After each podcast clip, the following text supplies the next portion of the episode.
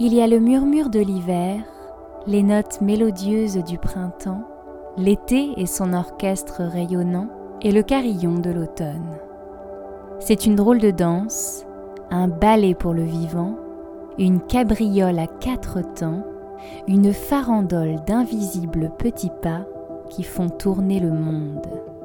Bienvenue dans la ronde des saisons, le podcast qui entraîne petits et grands au rythme de la nature.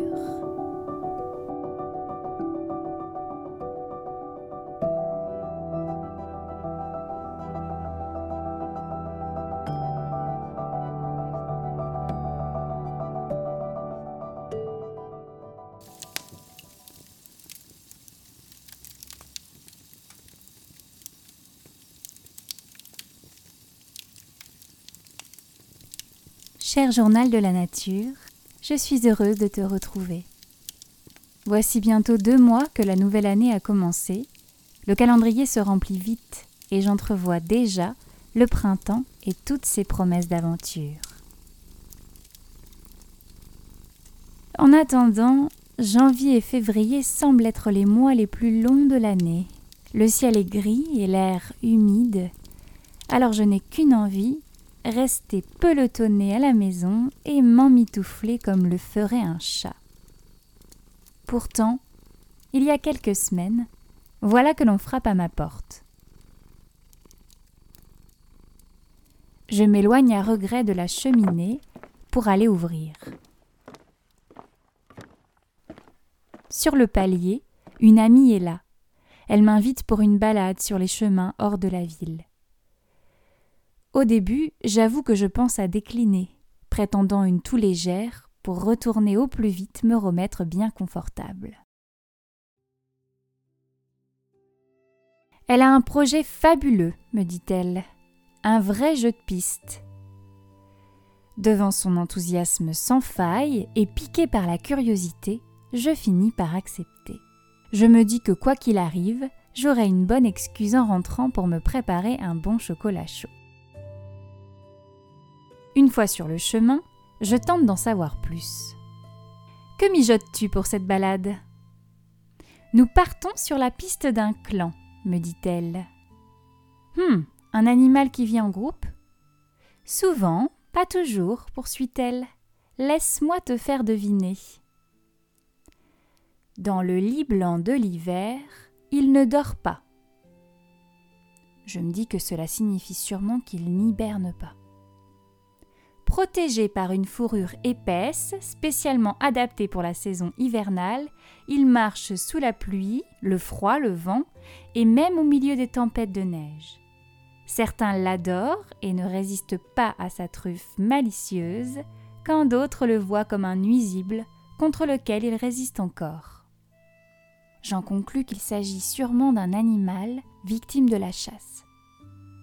Son portrait ne trompe pas une allure de canidé, donc un cousin du loup et du chien, une silhouette élancée, un long museau, des yeux jaunes et des oreilles bordées de poils, un pelage roux et une longue queue en panache terminée par une touche de blanc, j'ai trouvé. Impossible de le confondre avec un autre, il s'agit bien là du renard roux. Elle m'explique alors le but de notre sortie du jour. Nous avons de la chance. Un terrier de renard a été repéré sur nos chemins de balade habituels. Nous ne connaissons pas son emplacement exact, mais si nous ouvrons bien les yeux, nous avons toutes les chances d'observer des traces de passage de nos nouveaux voisins. Je suis désormais prise du même enthousiasme que mon ami. Nous nous imaginons alors revêtir des costumes de détective et nous commençons notre enquête.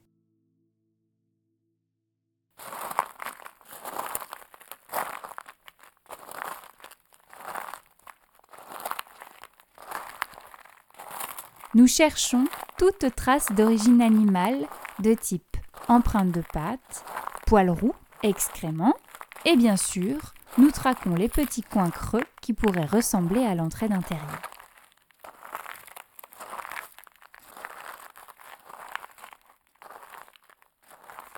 Ma première rencontre avec le renard était lorsque j'étais enfant. dans les livres. Je me souviens d'histoires avec un renard nommé Goupil qui passait son temps à piéger les autres animaux.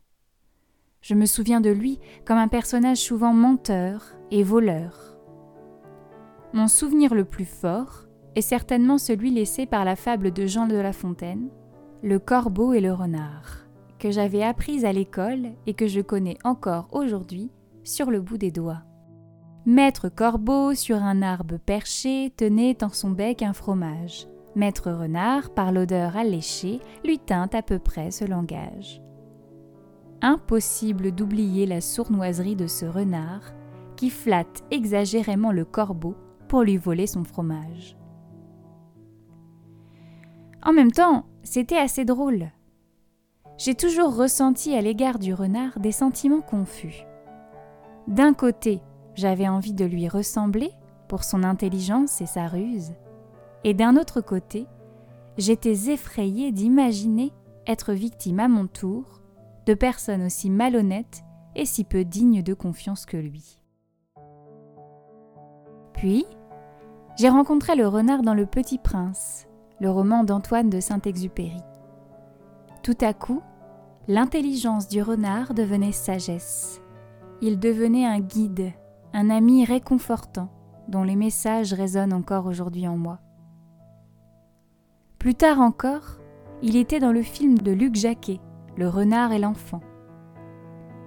Et là, il m'a ému si fort que j'ai oublié toutes les histoires que j'avais entendues avant sur son compte. Il était si sauvage et si familier à la fois. Comme le petit prince ou la petite fille du film, je rêvais de pouvoir, un jour, à mon tour, apprivoiser le renard.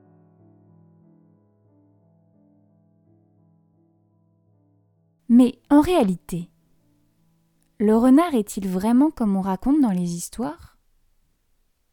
Pendant que nous avançons, toutes deux dans la peau des enquêtrices, nous faisons le point sur les différents chefs d'accusation qui lui sont adressés.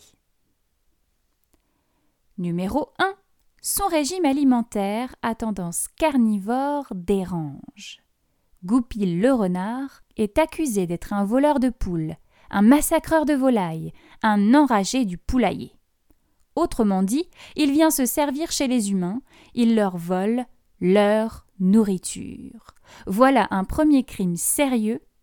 Dès lors, il est classé officiellement dans la catégorie des animaux nuisibles. Numéro 2. Goupil est accusé d'être aussi perfide et sournois que le diable. Il paraîtrait en effet que le renard use parfois de drôles de ruses pour chasser. Par exemple, une de ces ruses consiste à se faire passer pour mort pour surprendre sa proie au dernier moment quand elle s'approche. Ou bien, il profite aussi des périodes de vulnérabilité de ses proies, comme au printemps, où il est plus facile d'attraper un lapro peu expérimenté ou un oiseau qui couve au sol. Numéro 3. Goupil transmet de graves maladies aux humains.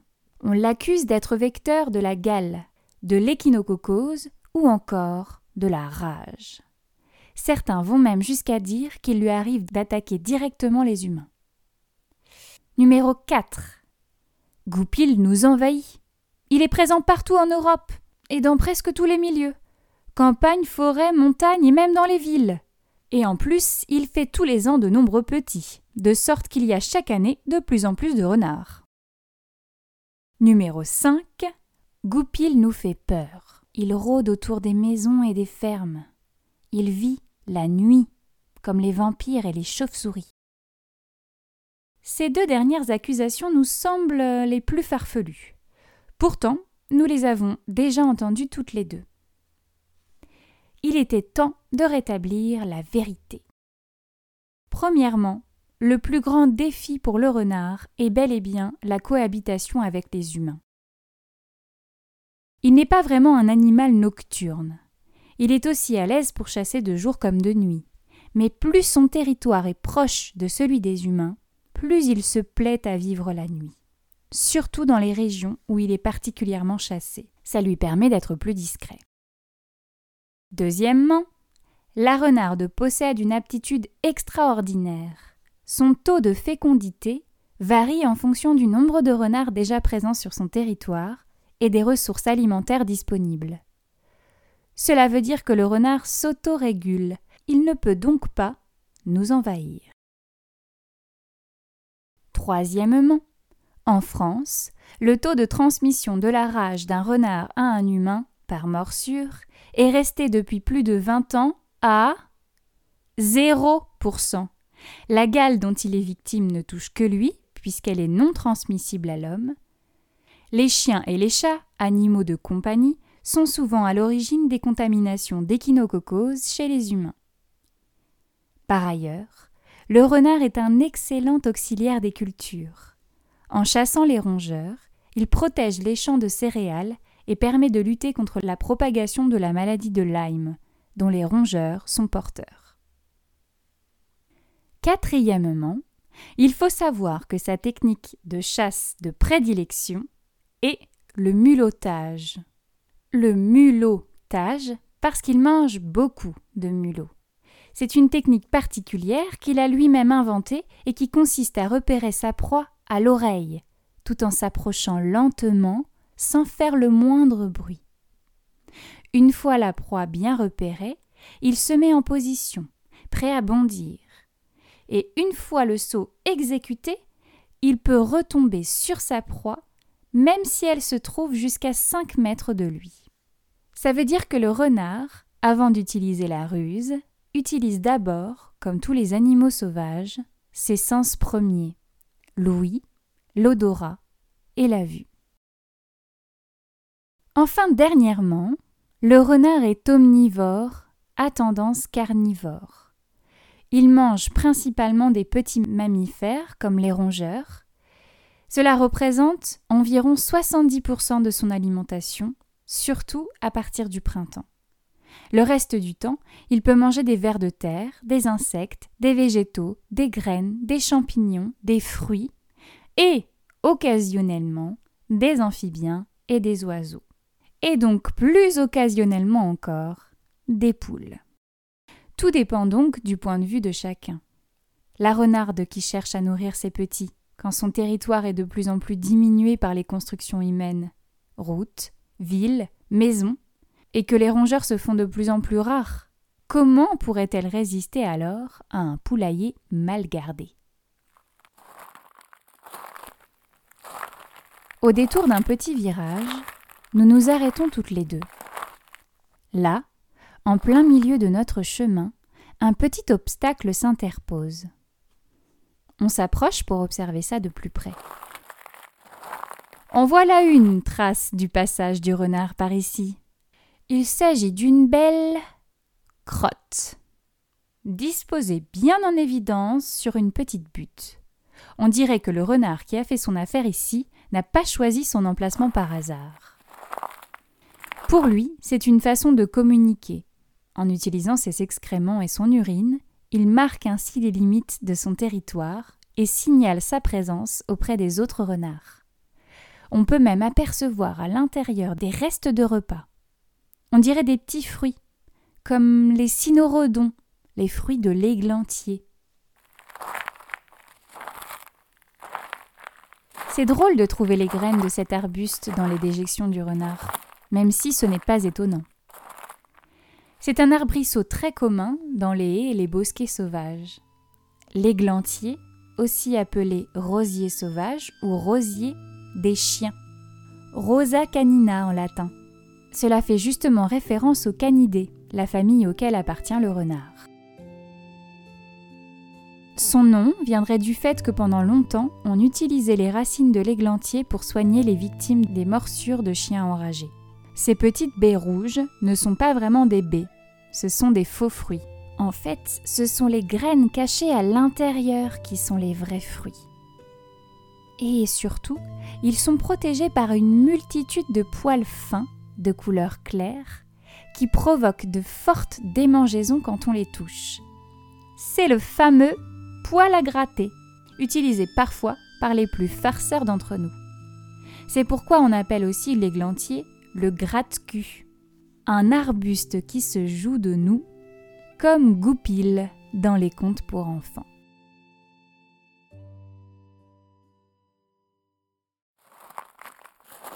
Non loin de là, nous apercevons des empreintes, de belles traces de pattes dans la boue sur le bord du chemin. Elles ressemblent aux traces laissées par un chien, avec quatre pelotes digitales, ce sont des traces de doigts en quelque sorte, et un coussinet au centre. Mais elles sont plus allongées, plus fines que les traces du chien. Après vérification dans notre guide, il s'agit bien de l'empreinte du renard. Peut-être que nous approchons enfin de son terrier. Selon mon ami, c'est une période cruciale en ce moment pour les renards. C'est la saison des amours. À partir du mois de janvier, les mâles s'aventurent hors de leur territoire respectif en quête d'une partenaire. Pour ceux qui vivent en clan, seul le couple dominant pourra se reproduire.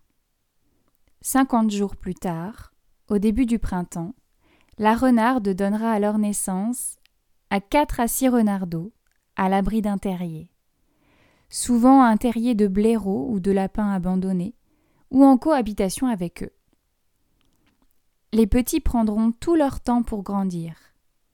Quelques semaines plus tard, ils mettront enfin le museau hors du terrier pour jouer entre frères et sœurs et découvrir peu à peu leur environnement. Ils seront allaités les trois premières semaines, puis mangeront ce que leur rapporte leur mère, qui devra alors chasser à longueur de journée et faire des réserves pour se nourrir et nourrir ses renardeaux. Au bout de deux à trois mois, les petits s'aventureront de plus en plus loin du terrier, jusqu'à devenir parfaitement émancipés à l'arrivée de l'automne. Alors, ils devront choisir entre partir à la recherche de leur propre territoire ou rester au sein du clan, dans l'ombre des dominants.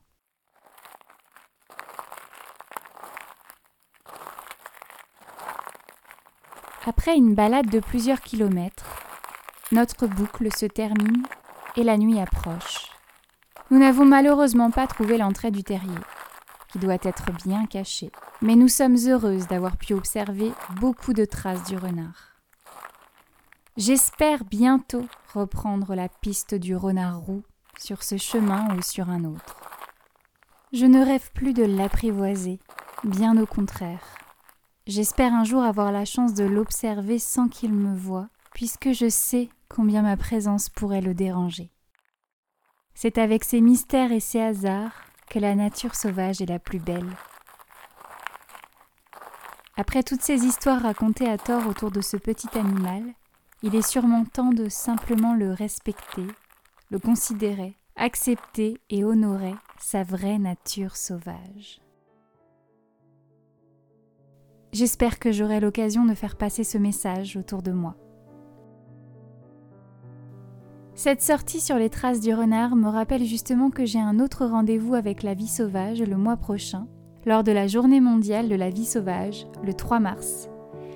L'occasion de célébrer l'incroyable diversité et spontanéité de la vie sur Terre, et d'ouvrir justement un regard neuf sur la faune et la fleur sauvage de chez nous, celle de nos campagnes, de nos rivières et même de nos jardins et de nos villes.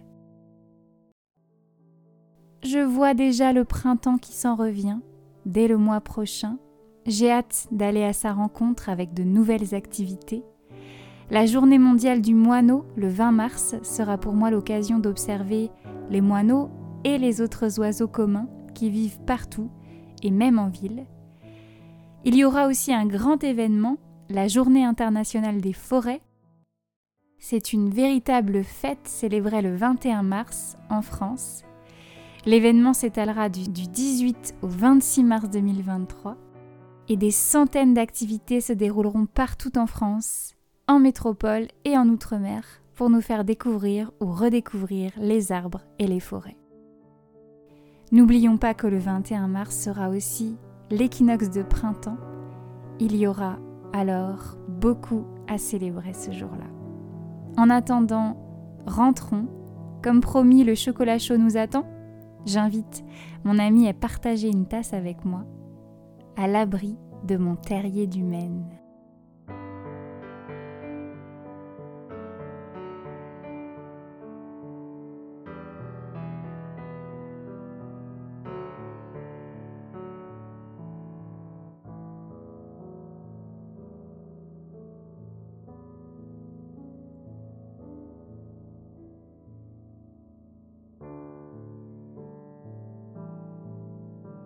Pour aller plus loin sur le renard et les préjugés dont il est victime, rendez-vous sur le site de l'ASPAS, Association pour la sauvegarde et la protection des animaux sauvages. Pour en apprendre plus sur le renard, vous pouvez aussi consulter le site du Muséum national d'histoire naturelle.